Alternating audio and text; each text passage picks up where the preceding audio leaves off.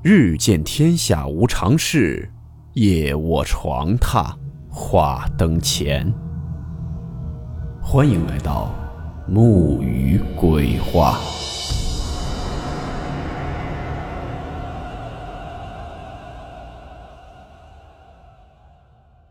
大家好，我是木鱼。今天的故事来自网友小亮分享。故事名称。借火。温馨提示：本故事含有未经证实的内容和边缘化知识，部分内容超出普遍认知。如感到太过冲击自己的主观认知，请大家当做故事，理性收听。如果你走在路上，见到一个杯子，下面扣着一根点燃的蜡烛。这个时候，我劝你啊，赶紧绕开，可别碰到。不然的话，你身上的三样东西可能会被借去一样。网友小亮，在一五年过年的时候呢，小亮的太姥生病，生得很严重。于是那年他们一家三口就回到太姥家过年。等过年以后，小亮的爸爸因为工作很忙。再加上小亮啊，当时上初中，寒假只顾着玩了，作业还没写完，所以他爸爸在正月十五那天，就带着他先回了家里。回去的当晚，小亮的爸爸呢就在一个朋友家喝酒，喝到了将近凌晨一点。结束以后，小亮就扶着他爸走到他们家楼下，结果正要上楼的时候。小亮就发现，他们家的钥匙落在了他爸的朋友家。但是好在呢，小亮的家在一楼有一个车库，那天呢没有上锁，里面呢有暖气，平时也不停车，就放一些杂物。于是小亮就把他爸扶到车库里面，这才准备返回把钥匙取回来。可万万没想到，这一来回顶多有二十分钟，陆续就发生了一系列细思极恐的怪事儿。小亮他爸的朋友家呢离得很近，他们小区是一个开发商的，中间只隔着一条小路，一个是二期，一个是四期。这小亮呢在路上走的时候，就看到路边倒扣着一个玻璃杯，里面呢有一根正在燃烧的红色蜡烛。小亮当时就停下来看了一会儿，周围呢也没有人。按理说把蜡烛这么扣在杯子里。肯定会因为氧气不足，顶多燃一会儿就灭了。但是里面的蜡烛已经快要烧完了，而且小亮离这个杯子越近，那燃烧的火焰就肉眼可见的旺了起来。小亮呢看了一会儿，就绕开杯子，一边玩手机就一边往前面走。结果还没走几步，在一棵树的旁边，他就感觉踢到了什么东西。低头一看，地上是一个杯子和一根半截的蜡烛。看样子呢，和刚才的情况一模一样。不过呢，这个蜡烛已经熄灭了。当时小亮也没在意，就接着往前走。走了一会儿，他就来到他爸朋友的小区门口。因为呢没有这个门禁卡，他就叫门口的保安帮他开了门，然后小亮就进去。不到五分钟就把钥匙给拿了下来。可等出来的时候，小亮再让保安开门，那保安大爷看着小亮是瞅了半天，就是不给开门。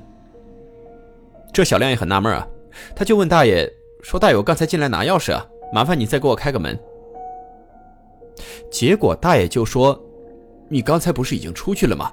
这这又什么时候进来的？”小亮听到后肯定不信啊，就说：“大爷，我这刚拿完钥匙下来。”估计是谁跟我长得比较像吧？你看错了。可大爷这边非常确定的说不可能，别说长得一样，和你穿的衣服都是一模一样的，就是啊，头发比你短点是个平头。小亮听到这儿就有点不耐烦了，你想啊，他爸还在车库里躺着呢。于是就说：“大爷，实在不行，你明天看下监控，我着急回家，你先把门给我打开吧。”大爷呢，就一边嘟囔着。一边把这个门打开了。小亮走的时候，还听见大爷在那里自言自语，这真是奇了怪了，这俩人还能长得一模一样？小亮回到自己小区的时候，就拿出门禁卡准备开门。结果这个时候，里面的保安看到小亮就走了出来，也是一脸疑惑的表情看着小亮，然后就说：“你刚才不是已经进去了吗？”小亮一听这话，心里就开始发毛了，也没回应，就赶紧往家里跑。结果到了楼下以后，他爸正在车库门口站着，好像是找什么东西呢。这小亮就问说：“爸，你怎么出来干嘛呀？”然后他爸就说：“刚才你在外面一直喊我回家，但是我出来以后找了你半天也没看见你。”当时小亮听到后也没有解释，拉着他爸就赶紧上了楼。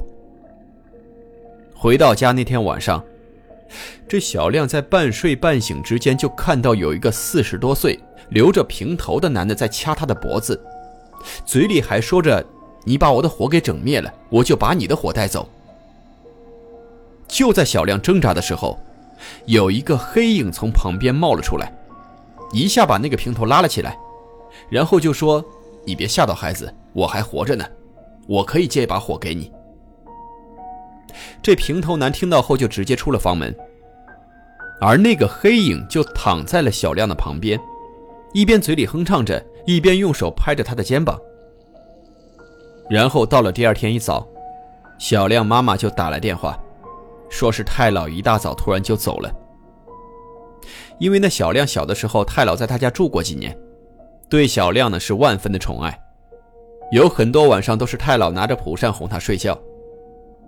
所以小亮就想，昨天晚上是不是太老知道自己快不行了，就过来看看他。可那个平头男是谁呢？小亮就带着疑问把昨天晚上的事告诉了他爸。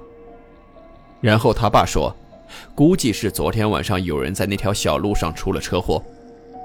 以前的人都坚信每个人都有三把火，一旦出了意外，三把火就会留在发生意外的地方。为了防止三把火全部熄灭，家属呢会点三根蜡烛，扣在杯子里放在现场。那天晚上，应该是小亮不小心碰到了一个平头男，气不过就跟到了家里。而太老临走之前呢，又正好来看小亮，于是呢就借了一把火给那个男的。小亮听完当时就哭了，他认为是他害死了太老，但是他爸说。儿子，生命本来就是向下延续的，换作是我们，我们也会毫不犹豫的帮助你的。